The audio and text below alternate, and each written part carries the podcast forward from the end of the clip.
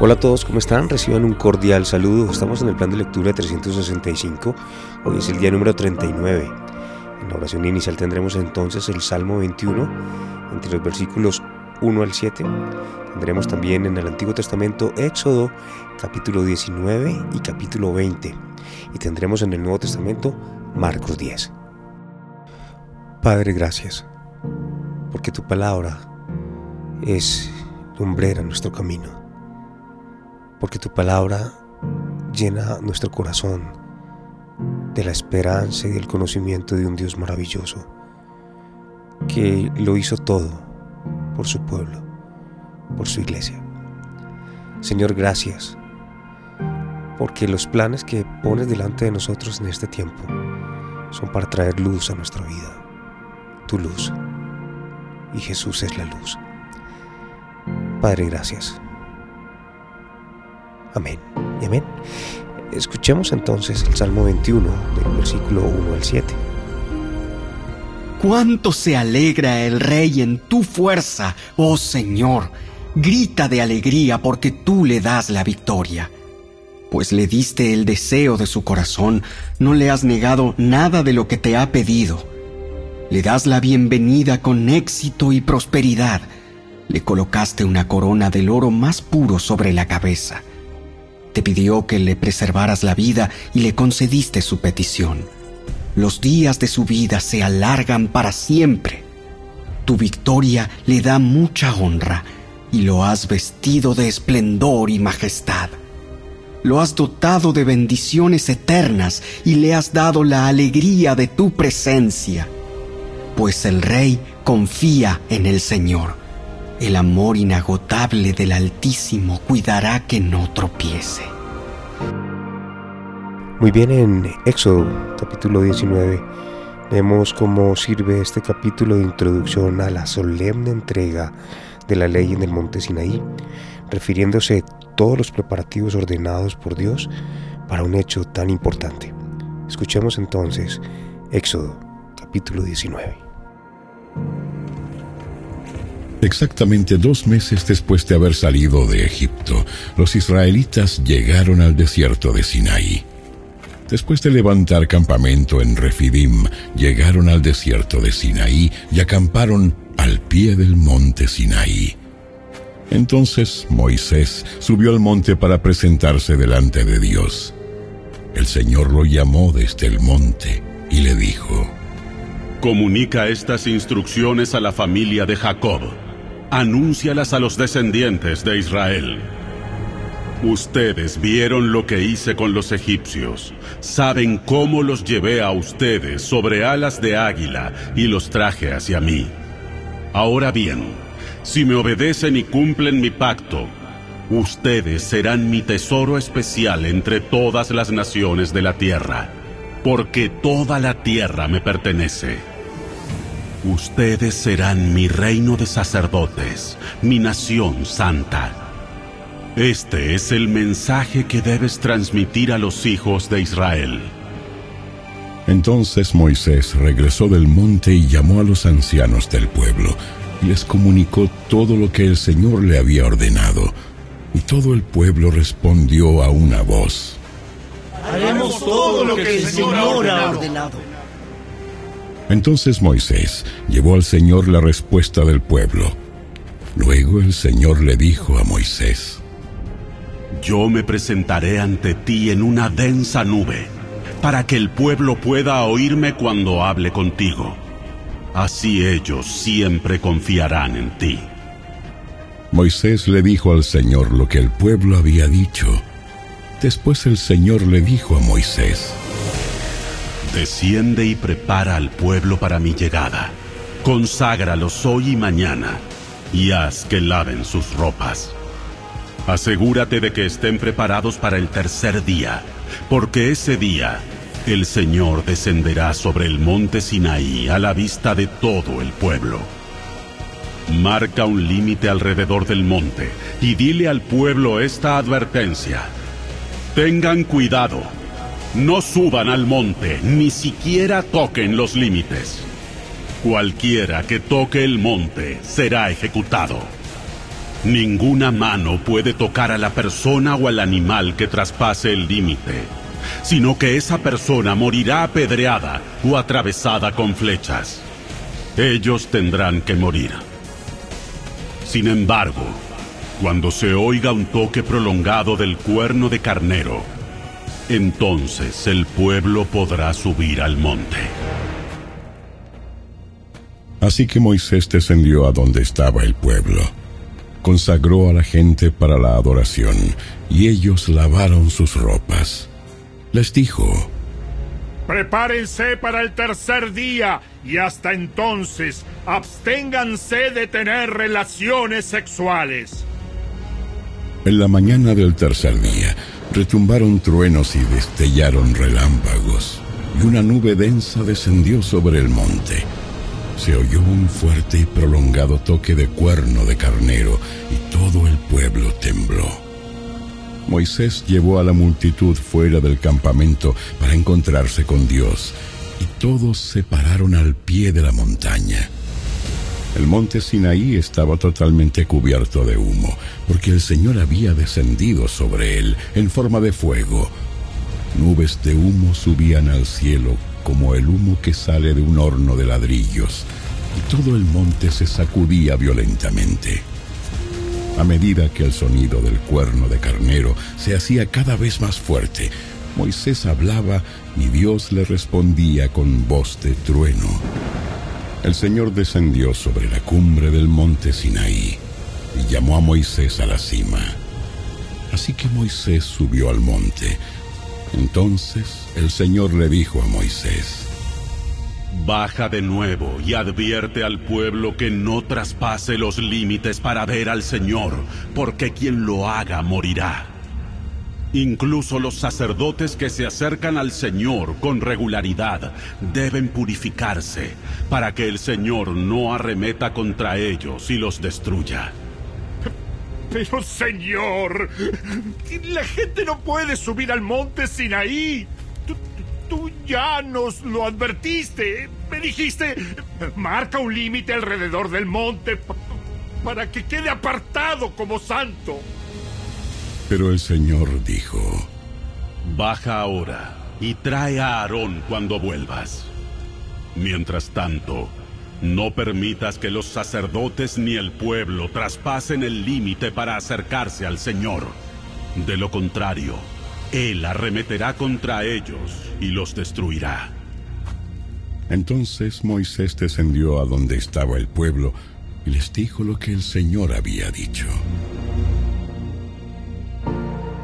Hechos ya todos preparados para la solemne promulgación de la ley.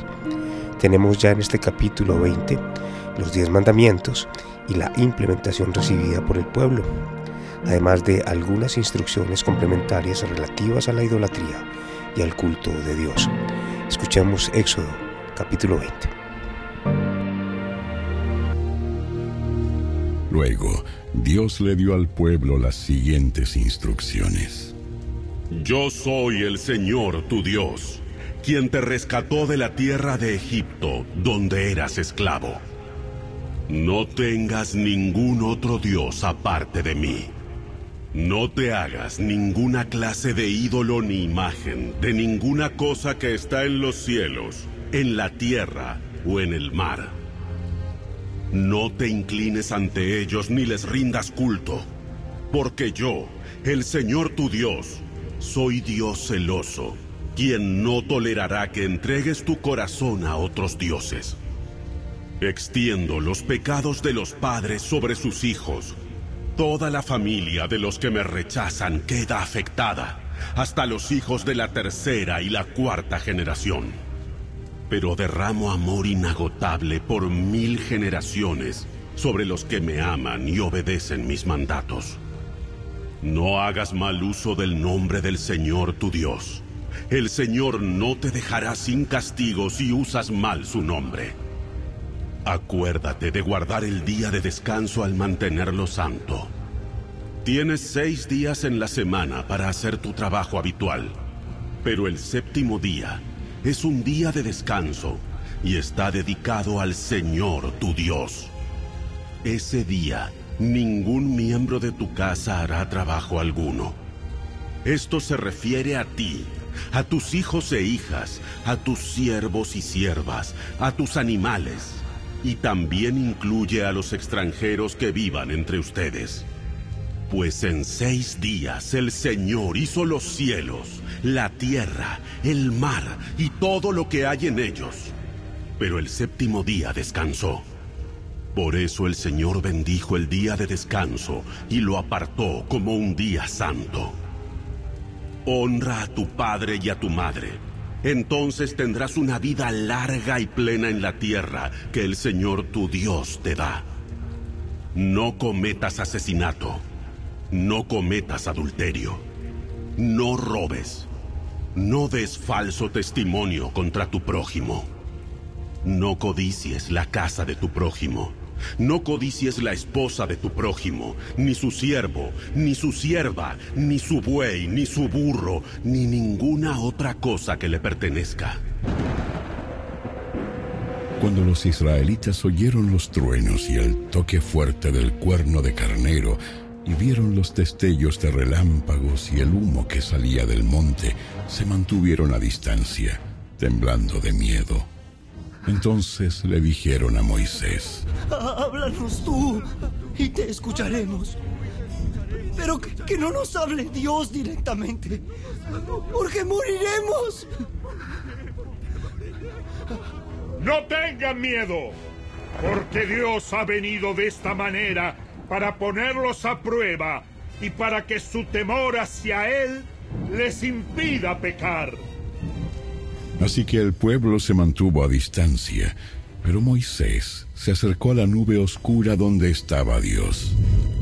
Entonces el Señor le dijo a Moisés, Dile al pueblo de Israel lo siguiente. Ustedes han visto con sus propios ojos que les hablé desde el cielo. Recuerden que no deben hacer ningún ídolo ni de plata ni de oro que compita conmigo. Háganme un altar de tierra y ofrézcanme sus sacrificios, sus ofrendas quemadas y ofrendas de paz, sus ovejas y cabras y su ganado. Construyanme un altar donde yo determine que recuerden mi nombre, y allí me presentaré ante ustedes y los bendeciré. Si usan piedras para construir un altar, que sean piedras enteras y en su forma original. No den forma a las piedras con ninguna herramienta, pues eso haría que el altar fuera indigno de un uso santo. No suban escalones para acercarse a mi altar. Si lo hacen, alguien podría mirarles bajo la ropa y ver su desnudez. Muy bien, vamos entonces al Nuevo Testamento, a Marcos capítulo 10. Aquí vemos al Señor que disputa con los fariseos acerca del divorcio e imparte después su bendición a unos niños. Luego tenemos la triste historia del joven apegado a las riquezas, con las consecuencias que ello le dedujo Jesús dirigiéndose a sus discípulos, a los apóstoles. Viene entonces después un nuevo anuncio que Cristo hace de sus padecimientos y muerte y la petición tan inoportuna de los hijos de Zebedeo. Finaliza entonces el capítulo refiriéndonos a la curación del ciego Bartimeo. Escuchemos entonces Marcos, capítulo 10. Luego Jesús salió de Capernaum, descendió a la región de Judea y entró en la zona que está al oriente del río Jordán. Una vez más, las multitudes lo rodearon y él les enseñaba como de costumbre. Unos fariseos se acercaron y trataron de tenderle una trampa con la siguiente pregunta. ¿Está bien permitir que un hombre se divorcie de su esposa? Jesús les contestó con otra pregunta. ¿Qué dijo Moisés en la ley sobre el divorcio? Bueno, él lo permitió. Dijo que un hombre puede darle a su esposa un aviso de divorcio por escrito y despedirla. Moisés escribió ese mandamiento solo como una concesión ante la dureza del corazón de ustedes.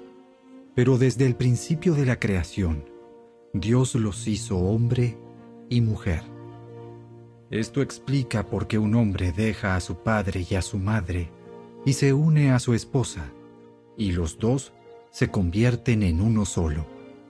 Como ya no son dos, sino uno, que nadie separe lo que Dios ha unido. Más tarde, cuando quedó a solas con sus discípulos en la casa, ellos sacaron el tema de nuevo. Él les dijo, El que se divorcia de su esposa y se casa con otra mujer, comete adulterio contra ella.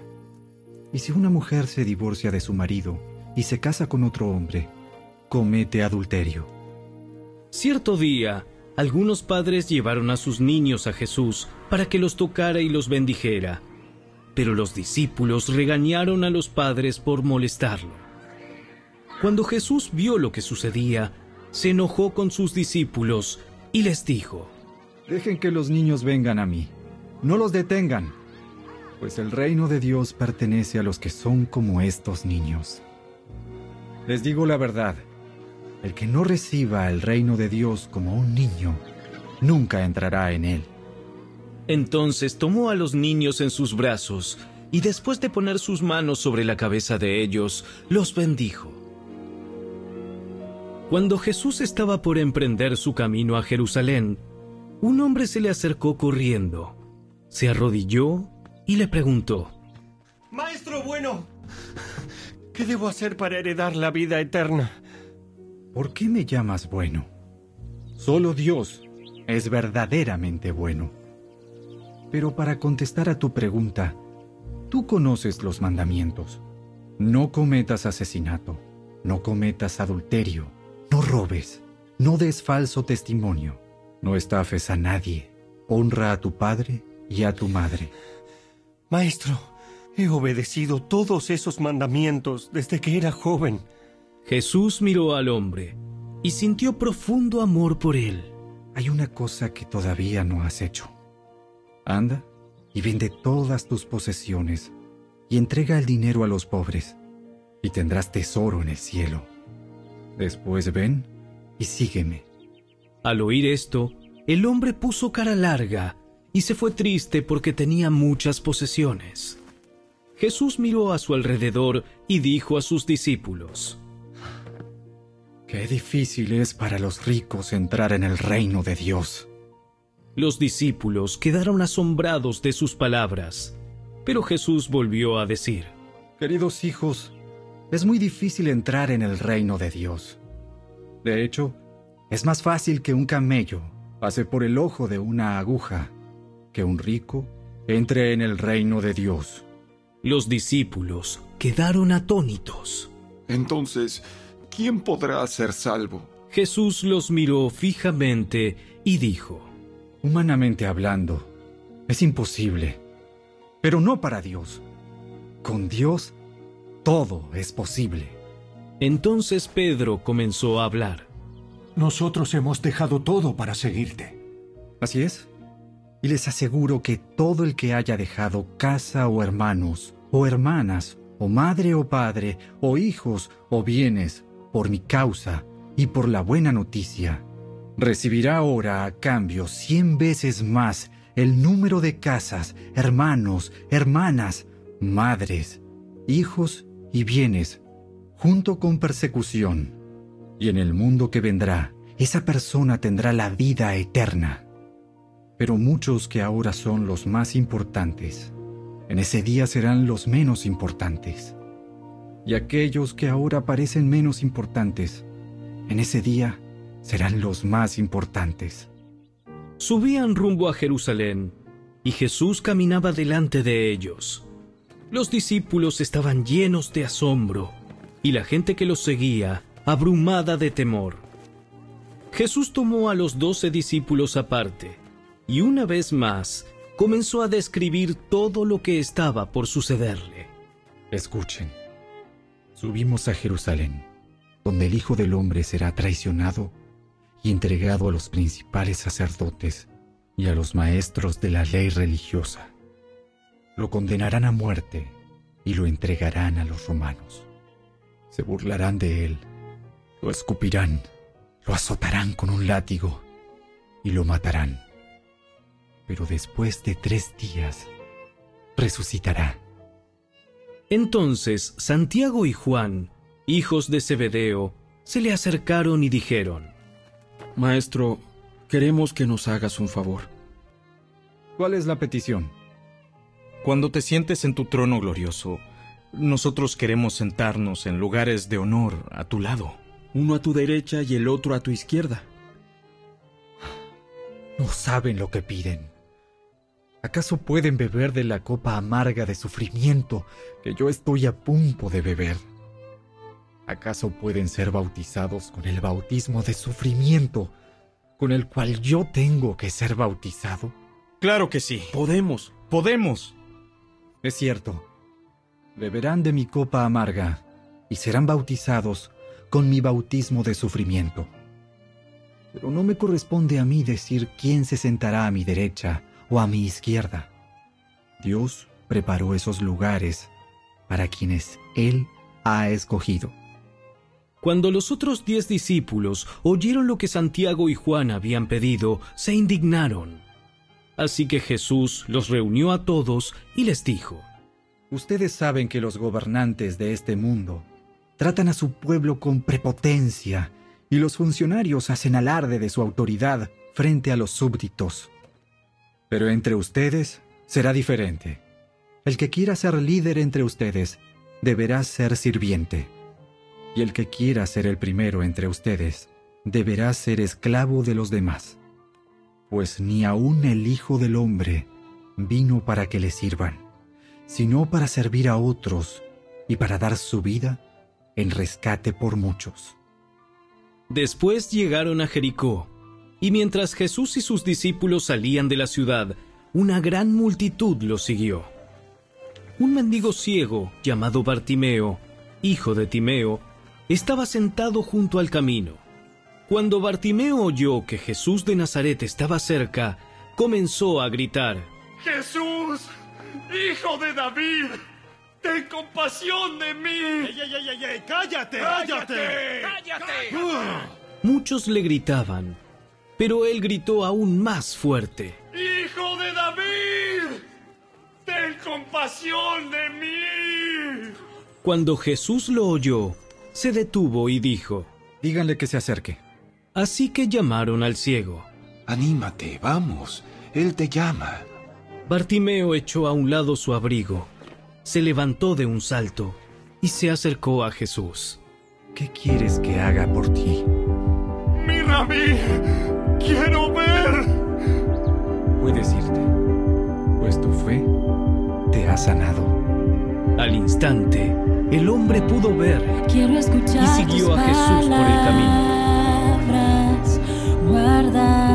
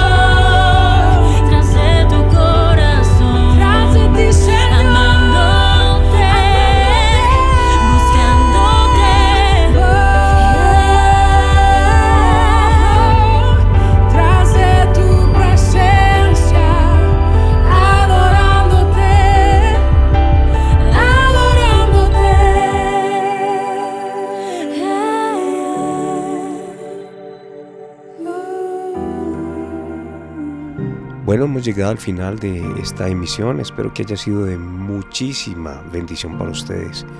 Recuerda que si lo fue para ti, puede serlo también para otra persona. Comparte este audio. Si quieres escuchar las otras emisiones, estamos en Tu Bendición Podcasts por cualquier plataforma. Dios les bendiga y les guarde. Un abrazo. Chao, chao.